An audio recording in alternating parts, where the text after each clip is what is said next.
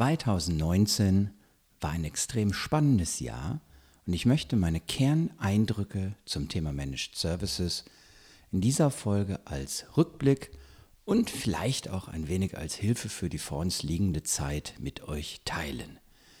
Es erwarten euch diese fünf MSP Insights im wahrsten Sinne des Wortes. Erstens, es gibt nicht nur ein Spiel namens Managed Service, es sind drei. Zweitens, nicht jeder Euro ist gleich. Drittens, alle wollen es, aber nicht alle tun es. Viertens, Verlustmeldung an der Technologiefront. Und fünftens, es bleibt menschlich. Herzlich willkommen bei MSP Insights, dem Podcast für Systemhauschefs und Führungskräfte, die im Bereich Dienstleistungen und Managed Services profitabel wachsen wollen. Mein Name ist Olaf Kaiser und ich bin Partner und Berater in der Unternehmensberatung Ubega. Und mein Beratungsschwerpunkt bei meinen Kunden liegt auf genau diesem Dienstleistungswachstum. Jedem Insight widme ich nun eine Folge im Podcast und heute geht es los mit Es ist nicht ein Spiel, es sind drei. Ich habe das große Glück, mit vielen unterschiedlichen Menschen und Unternehmen über das Thema Managed Services zu sprechen. So erhalte ich Einblicke in viele Sichtweisen und Vorgehensweisen zum Thema. Ein wenig korreliert hierbei das Managed Service Geschäftsmodell auch mit den Unternehmensgrößen, aber weit weniger, als ich bisher dachte. Und ebenso ist die Annahme falsch, dass größere Unternehmen schon weiter sein als kleinere Unternehmen bis 10 oder 20 Mitarbeiter im Systemhaus. Mit dem nahenden Abschluss des Jahres 2019 hat sich mein Eindruck verfestigt, dass der Dialog über Managed Services unklarer geworden ist, weil viel mehr unter diesem Begriff subsumiert wird und vieles dem neuen coolen Begriff Managed Services zugeordnet wird und damit wird es schwammiger. Und die Branche stellt auch nicht in Frage, ob es wirklich nur ein Spielfeld zu Managed Services gibt oder ob es vielleicht mehrere Ballspiele sind und das einzig gemeinsame die Existenz eines Balles ist. Es ergeht dem Narrativ Managed Service wie der Digitalisierung und der Agilität. Die Klarheit wird zugunsten der Coolness geopfert und alles wird unter das große umsatzversprechende Dach gepackt.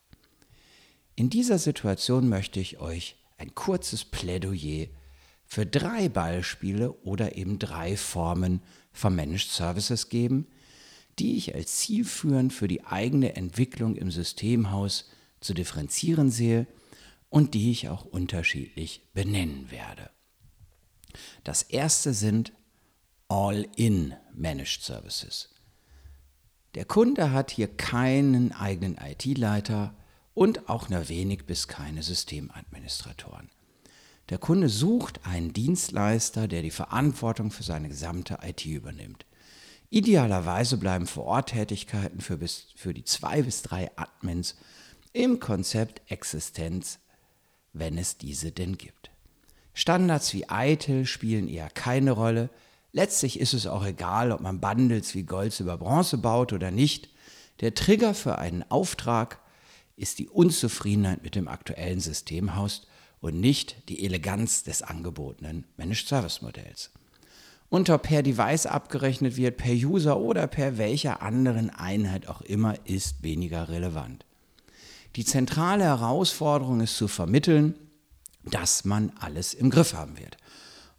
Und dieses danach vor allen Dingen auch zu tun, eben all in.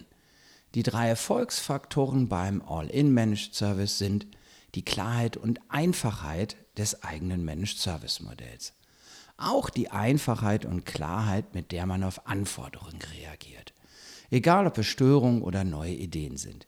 Die technische Qualität ist für den Kunden aufgrund mangelnden IT-Personals nicht wirklich bewertbar. Außer Performance und Stabilität leiden täglich spürbar. Der zweite Erfolgsfaktor ist ein attraktiver Gesamtpreis. Der Kunde mit 20 bis 30 Arbeitsplätzen wird keinen Servicekatalog kaufen, sondern ein in seinen Augen moderates Gesamtbudget für IT in die Hand nehmen. Und der dritte Erfolgsfaktor für eine dauerhafte und nachhaltige Zusammenarbeit ist das Mitdenken und aktive Anregen von Veränderungen, damit der Kunde den Dienstleister auch in seiner Gesamtverantwortung für seine IT wahrnimmt. Machen wir es uns also bei All-in-Services nicht zu kompliziert und setzen auf Einfachheit, Preis und Weiterentwicklung. Manchmal habe ich den Eindruck, der Markt meint, damit sei alles beschrieben und das Thema Managed Services sei fertig. Jetzt noch ein gefälliger Best-Practice-Ansatz für die Kundenansprache und dann geht's los. Doch in meinen Augen weit gefehlt. Es gibt eben auch noch ganz andere Kunden und noch ganz andere Anforderungen, die nichts mit Gold, Silber, Bronze zu tun haben. Dies ist keine Wertung oder Empfehlung für Geschäftsfelder, es ist aus meiner Sicht heraus nur einfach so, dass es mehrere Beispiele gibt. Kommen wir zu zweitens Co-Managed Services. Der Kunde hat einen eigenen IT-Leiter und auch ein Infrastrukturteam. Vielleicht sogar ein ERP-Team als zweites Team. Es arbeiten circa zehn Mitarbeiter in der Kunden-IT. So, was meint ihr? Braucht es hier einen All-in-Ansatz? Greifen hier die gängigen Modelle? Wem hier erste leichte Skepsis kommt, der liegt richtig. Welche Anforderungen auf den Dienstleister bei Co-Managed Services zukommen, liegt hauptsächlich an der IT-Strategie des Kundenteams. Co-Managed Services bedeutet, dass Teile des Betriebs beim Kunden bleiben und auch in dessen Verantwortung. Und wo dieser Schnitt erfolgt, wird flexibel festgelegt werden. Vielleicht möchte der Kunde kein User-Helpdesk mehr selbst betreiben.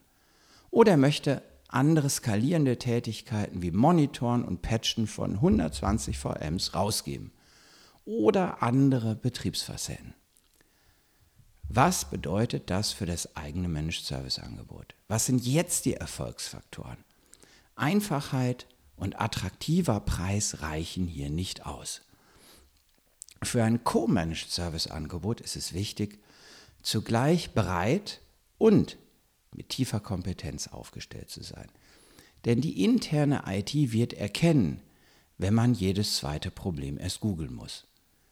Und zugleich möchte der Kunde auch nur einen einzigen Co-MSP und noch kein echtes Multi-Provider-Management.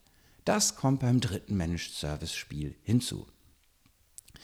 Hier beim Co-Managed Service kann ITIL schon eine Hilfe darstellen. Da Prozesse und Schnittstellen zwischen interner und externer IT zu schaffen sind und die gleiche Begrifflichkeit und Prozessdenke von Vorteil ist. Ein professionelles Service-Toolset ist hier auch weniger dafür zwingend, die eigenen Erträge zu optimieren, sondern sich dem Gegenüber, der Kunden-IT, als professioneller Dienstleister zu etablieren. Zusammengefasst geht es beim Co-Managed Service um technische Breite, die Fähigkeit zur Kooperation mit dem Kunden und den Nachweis klarer SLA. Der Preis ist weniger ein Kriterium als bei All-In und Einfachheit steht auch weniger hoch in der Prio-Liste. So, wo zwei Ballspiele sind, da gibt es auch ein drittes, den Single Managed Service. Stellen wir uns vor, der Kunde ist ein Unternehmen mit mehreren separaten IT-Fachabteilungen. Es gibt ein CIO, vielleicht sogar ein CDO, Chief Digital Officer, und mehrere Abteilungsleiter für die Fachabteilung in der IT. Darüber hinaus wahrscheinlich auch ein Einkauf, der bei der Beschaffung mitredet. Was sucht dieser Kunde meistens? einen absoluten Spezialisten für dedizierte Themen. Und gerne wird diese einzelne Kompetenz vom Kunden als Trommelwirbel Managed Service konsumiert. Das reduziert für den Kunden eine aus der Vergangenheit eingeführte Personenabhängigkeit zu den Mitarbeitern des Dienstleisters.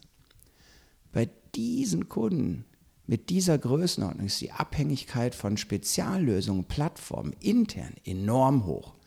Es könnte dazu kommen, dass ein Standort nicht arbeiten kann oder die virtuellen Desktops oder einzelne Anwendungen über Plattformen nicht ausgeliefert werden.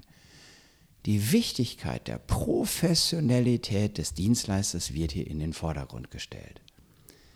Was ist also bei Single Managed Services wichtig, damit das Systemhaus liefern kann? Zuallererst ein hervorragendes und zumeist auch individuelles Service Design, das innerhalb der ausgewählten Technologie beschreibt, wie der Service erbracht wird, welche SLA es gibt und welche ITIL-Services inkludiert sind. Ein weiterer Erfolgsfaktor ist die Transparenz im Betrieb. Der Kunde möchte sehr genau erkennen können, ob der Anbieter wirklich der ausgewiesene Spezialist auf seinem Gebiet ist. Auch hier spielen Preis und Einfachheit wie beim All-In eine untergeordnete Rolle. Und auch die Abgrenzung zur Kunden-IT ist etwas weniger relevant, da man bei der Spezialtechnologie zumeist auf sich alleine gestellt ist. Kann man nun sagen, mit welchem MSP-Modell, All-in, Co oder Single, man mehr Umsatz und Ertrag machen kann? Meines Erachtens nein. Es geht mit allen dreien. Kann man sagen, welches MSP-Modell sich für welches Systemhaus anbietet? Das ist für mich keine Größenfrage, sondern eine strategische Entscheidung, die für alle im Systemhaus Arbeitenden klar sein darf.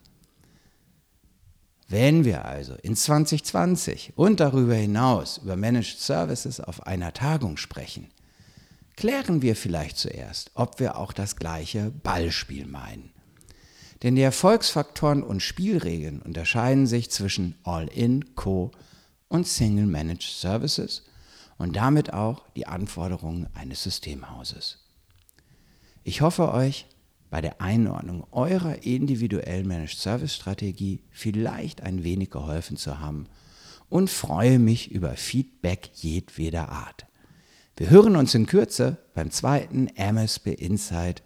Nicht jeder Euro ist gleich. Bis dann.